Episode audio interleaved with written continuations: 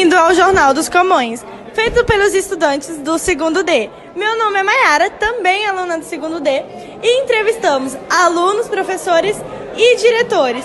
E o assunto foi as drogas nas escolas. Agora vem com a gente. Ah, eu acho que droga sempre teve. Então eu tive eh, colegas que eram drogados, eu tive colegas que morreram eh, antes dos 16 anos porque se drogavam, entendeu?